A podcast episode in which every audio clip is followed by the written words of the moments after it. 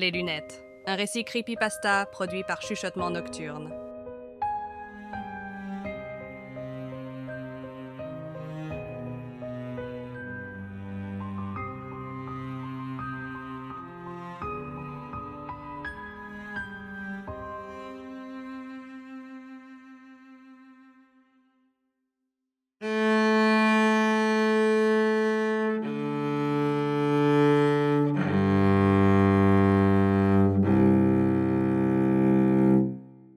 D'après mes psys, la première chose à faire pour exorciser ces démons, c'est d'écrire son histoire.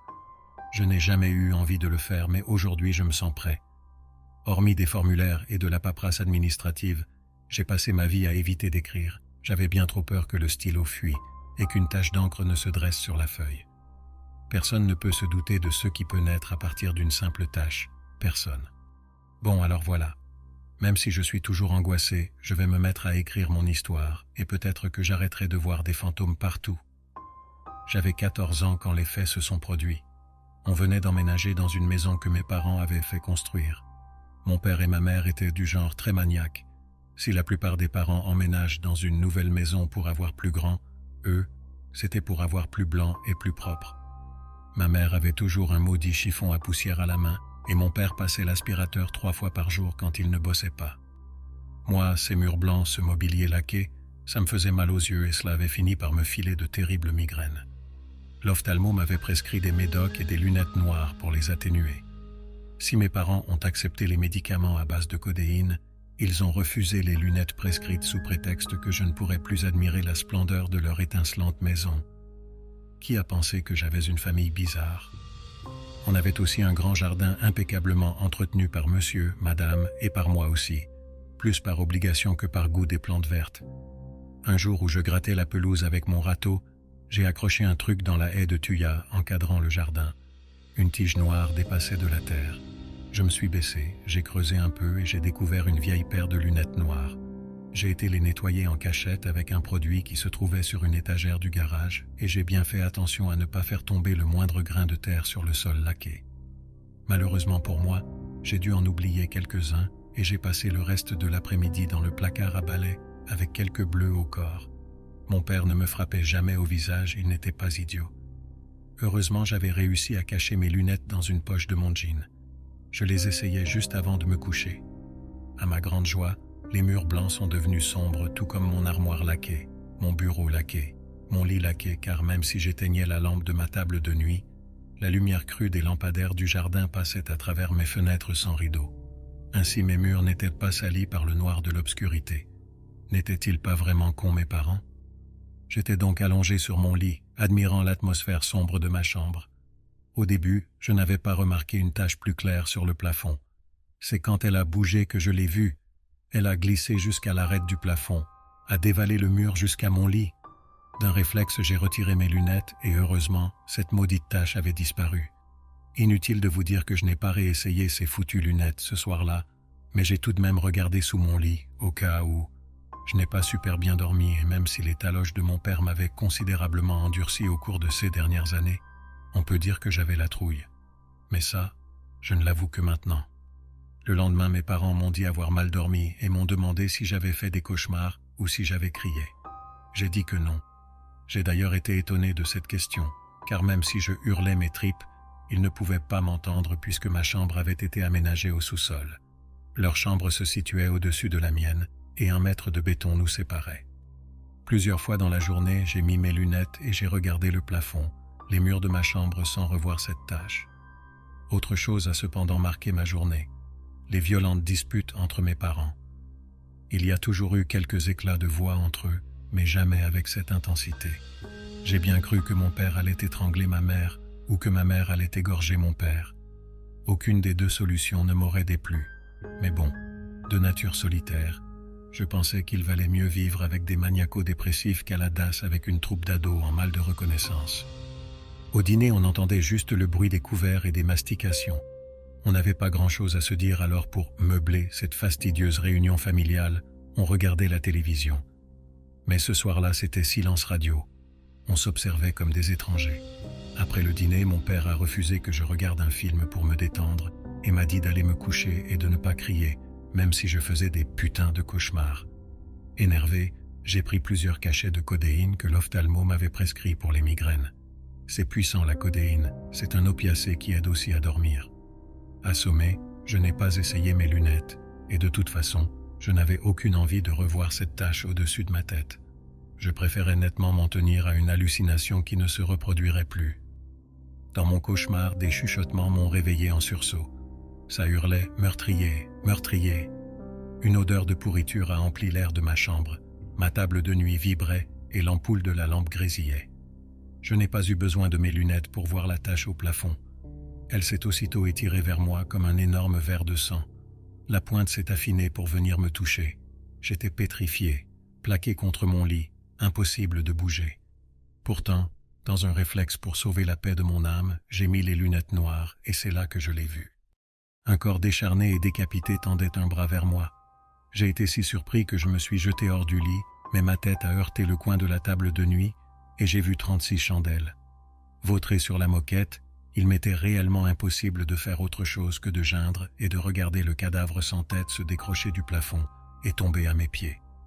J'étais au bord de la crise cardiaque, mon cœur cognait dans ma poitrine, ma gorge, mes tympans. Au moment où j'ai cru que le décapité allait se jeter sur moi, il s'est brusquement tourné vers la porte de la chambre qui s'est ouverte toute seule. En claudiquant, il a traversé la salle de jeu, a monté les cinq marches menant au rez-de-chaussée. La porte s'est encore ouverte toute seule. Meurtrier, meurtrier, a retenti dans le salon. Une poignée de secondes plus tard, autre chose a dévalé les escaliers. Mon père furieux. J'ai juste eu le temps de cacher mes lunettes et de grimper sur mon lit. Alors que ce salaud me corrigeait, il me hurlait qu'il n'était pas un meurtrier. J'ai crié que ce n'était pas moi, que c'était la chose du plafond. Son poing s'est figé net. Il m'a sondé de son regard exorbité avant de tourner tout doucement la tête vers le plafond. Il est resté une bonne minute comme ça, le nez en l'air, le visage grimaçant, la respiration saccadée. Il a marmonné une bouillie de mots, m'a de nouveau regardé, puis il est reparti sans plus rien dire. C'était l'horreur. Le lendemain matin, avant le petit déjeuner, j'ai eu le droit à un interrogatoire digne de la Gestapo. Toutes les questions portèrent sur ce que j'avais vu, entendu, à quelle heure, quand, comment. Malgré les taloches, je ne leur ai rien dit. Ça me faisait plaisir de les voir paniquer, de voir la peur crisper leur visage. Restait à savoir pourquoi, ce qu'ils savaient, ce qu'ils me cachaient. Mon père a filé au garage. Il est revenu avec une pioche, a traversé le salon puis s'est enfermé dans sa chambre. Des coups sourds ont commencé à faire vibrer le sol. Ma mère l'a rejoint et le suppliait d'arrêter. Cet enfoiré n'écoutait rien et continuait à frapper, à s'acharner sur le parquet. On a sonné à la porte d'entrée. C'était mon meilleur et seul ami. Je suis parti avec lui, heureux de quitter cette baraque de fous. Didier, le père de mon pote, a téléphoné au mien pour que je déjeune avec eux. Personne n'a répondu alors je suis resté. Bien que je n'eusse absolument pas besoin d'entendre ça à ce moment-là de ma vie, Didier nous a raconté une histoire effrayante pendant que nous déjeunions. Cinq ans auparavant, un riche fermier possédant de nombreuses terres dans la région avait disparu sans laisser de traces. Quelques mois après sa disparition, un pêcheur du dimanche dont la ligne s'était prise dans la vase de la rivière a remonté une tête dans un état de décomposition avancée. Les analyses génétiques ont confirmé qu'il s'agissait bien de la tête du fermier. Malgré de nombreuses recherches, on n'a pas retrouvé son corps. J'ai cru que cette sordide histoire allait en rester là jusqu'à ce que le père de mon pote me susurre à l'oreille, comme s'il voulait que personne d'autre que moi n'entende la terrible conclusion de son récit. Dès la confirmation de sa mort, les terres ont été vendues, sa ferme détruite et l'argent âprement disputé entre les héritiers dont l'un était mon père. L'esprit plein de doute, je suis rentré en fin d'après-midi. Qui avait bien pu commettre ce meurtre si atroce? Pourquoi n'étais-je au courant de rien? Qui était ce membre éloigné de ma famille? Avec ce qui s'était passé hier soir, je me sentais très mal. Mon esprit faisait de terribles rapprochements. Mon malaise est redescendu de plusieurs crans quand mes parents ont été se coucher main dans la main, en train de pouffer, sûrement à l'idée de baiser. C'est la première fois que je les entendais faire l'amour. Plus tard, j'ai appris que pousser des grognements de porc n'était pas faire l'amour. N'ayant aucune envie d'aller me coucher et préférant rester loin de ma chambre, j'ai regardé la télé jusqu'à finalement m'endormir. Meurtrier, meurtrier, le seul réflexe qu'on peut avoir quand on se réveille en sursaut, c'est de se jeter à terre. Les lumières du jardin qui passaient par les baies vitrées s'éteignaient, s'allumaient, Ça faisait comme des flashs dans le salon. J'ai entendu la porte du sous-sol grincer et j'ai aussitôt regardé dans sa direction. Une forme sombre boitait vers moi. Meurtrier, meurtrier, grondait-elle d'une voix caverneuse. Je me suis levé d'un bond et j'ai couru jusqu'à la cuisine où j'ai retiré un couteau de boucher du bloc posé sur le comptoir. Je me suis retourné et la forme était déjà là, face à moi. C'était le corps décapité entrevu l'autre soir. Il restait là, sans bouger, sans m'attaquer. Ça puait le diable. Les flashs s'étaient accélérés, on aurait dit une nuit blindée d'éclairs avec de très brefs moments d'obscurité. C'est à ce moment que j'ai entendu une voix dans ma tête me demander de mettre mes lunettes. J'ai hésité quelques secondes, puis je les ai retirées de la poche arrière de mon jean. Je les ai posées sur mon nez avec une certaine appréhension, et ce que j'ai vu m'a sidéré. Un vieil homme a l'air sympathique.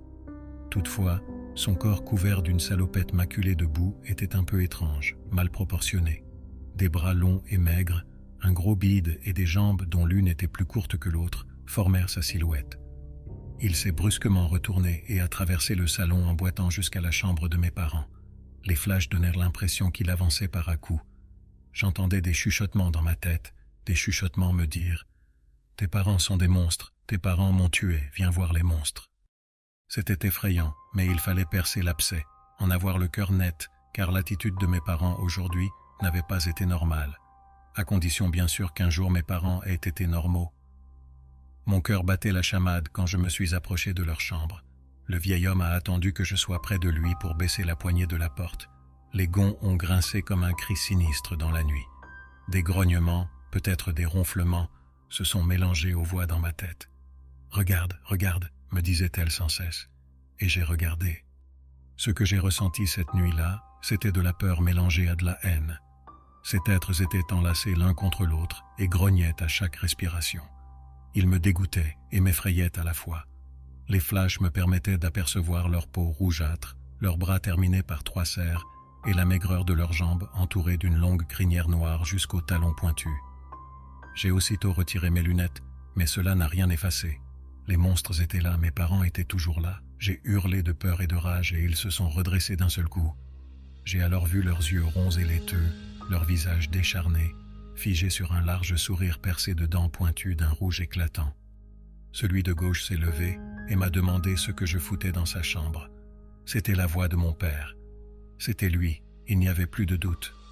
J'ai alors vu le vieil homme se jeter sur lui et le mordre, le frapper si fort que des bouillons de sang ont éclaboussé mon visage et mes vêtements.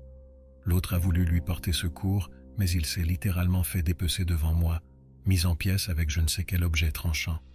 C'était déjà trop pour moi. Ma raison a vacillé et je me suis enfui le plus loin possible de cet enfer. Je ne sais plus comment j'ai atterri à l'hôpital. Je suis resté plusieurs semaines en observation. Traumatisé, je n'ai retrouvé la parole que très tard, mais je ne sais plus trop quand. Devant la porte de ma chambre, un policier assurait constamment ma protection. Sans doute avait-il peur que d'autres montres viennent se venger, me disais-je. J'ai passé 22 ans en hôpital psychiatrique et j'ai passé 22 ans à clamer mon innocence. Enfin non, 20. Car depuis deux ans, j'admets que c'est moi et que je regrette beaucoup beaucoup. Enfin, c'était uniquement pour leur faire plaisir à tous ces monstres en blouse blanche, uniquement pour sortir de l'hôpital. Si on a retrouvé l'arme du crime, un couteau de boucher, on n'a jamais retrouvé les lunettes de mon grand-oncle. Ouais, le fermier était le frère de mon grand-père paternel, un vieil homme excentrique brouillé depuis plusieurs décennies avec sa famille. En société, il utilisait un faux nom pour qu'on lui foute la paix, je me demande qui a bien pu retrouver sa trace avant qu'on ne retrouve son cadavre décapité dans le ciment du plafond de ma chambre. On l'aurait mis là alors qu'il était déjà mort depuis cinq ans. Enfin, ce n'est qu'un détail. Vous connaissez la suite. Il s'est vengé des monstres.